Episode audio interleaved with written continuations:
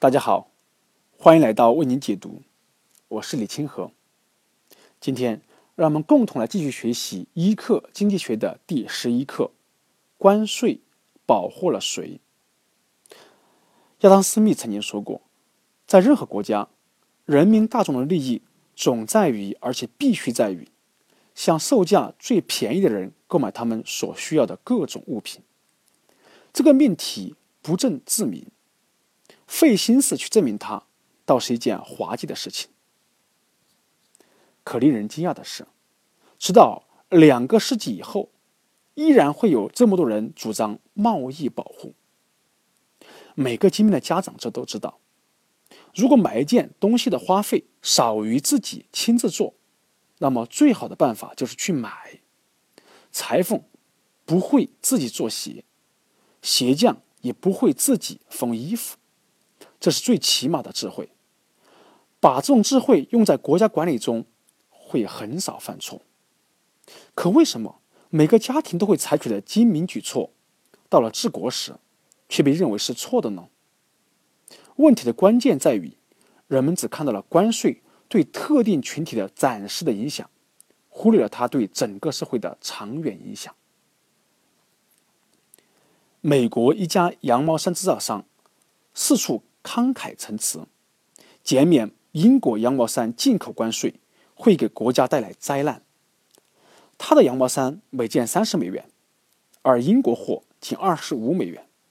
他认为应该征收五美元的关税，否则他的一千名员工将面临下岗，使整个社会整体的失业率上升，购买力下降。乍一看。是否有道理？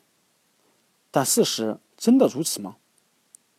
如果不征收这五美元的关税，这羊毛衫厂倒闭，一千名员工下岗，可消费者花了更少的钱买到同样的产品，而他们剩下的五美元可用来促进其他产业的就业。就算美国人给了英国人二十五美元，英国人最终也要拿这二十五美元去购买美国的产品。这意味着，英国人卖过来的羊毛衫越多，他们要买的美国的产品也越多。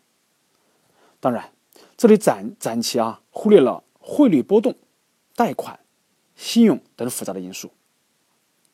毕竟，美元除了买美国产品以外，别无他用。那么，美国的羊毛衫业可能会受到冲击，但其他更有效率的产业却因此可以雇佣更多的员工。美国的总的就业率并没有下降，这样英国和美国将同时受益。可能有些人会说，如果美国收了五美元的关税，美国就会保护自己的羊毛衫产业。也许他们说的很对，但美国消费者将被迫补贴这个产业。每买一件羊毛衫，一个一件国产羊毛衫，他们都将多付出五美元。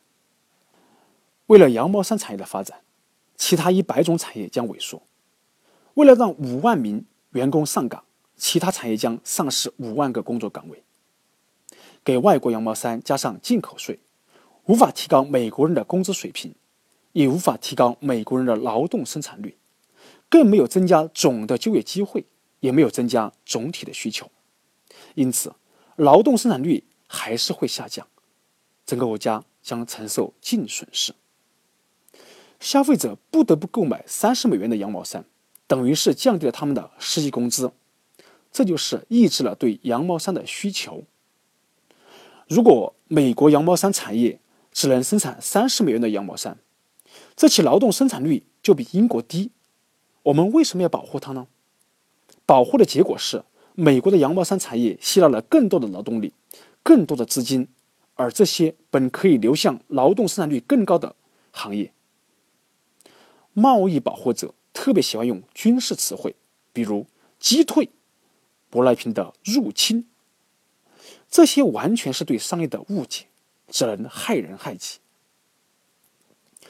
如果在关税壁垒的作用下，外国产品在美国完全失去市场，那么外国人手中就没有美元，他们也就不会再去购买任何美国的产品，那些出口有优势的美国企业就会成为受害者。很多人觉得提高关税可以促进就业，其实关税与就业无关，但关税会使实际工资下降，因为它降低了效率、生产和财富。总之啊，提高关税只对某一产业的制造商暂时有利，却伤害了全体消费者和其他所有制造商的长期利益。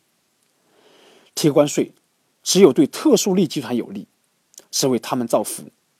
高关税保护的行业越多，受害者就越多。当然，我们不反对增加税收的税种，或为了扶持暂时需要产业而提高关税。只针对这种谬论，什么谬论呢？关税可以提供就业机会，可以提高工资，或者呢保护美国人的生活标准等等这一方面，我们认为提高关税适得其反。不仅高关税有害。外汇管制、进口配额等等其他贸易壁垒，同样是有害的。好，这是我们给大家带来的一课经济学的第十一课：关税保护了谁？谢谢大家。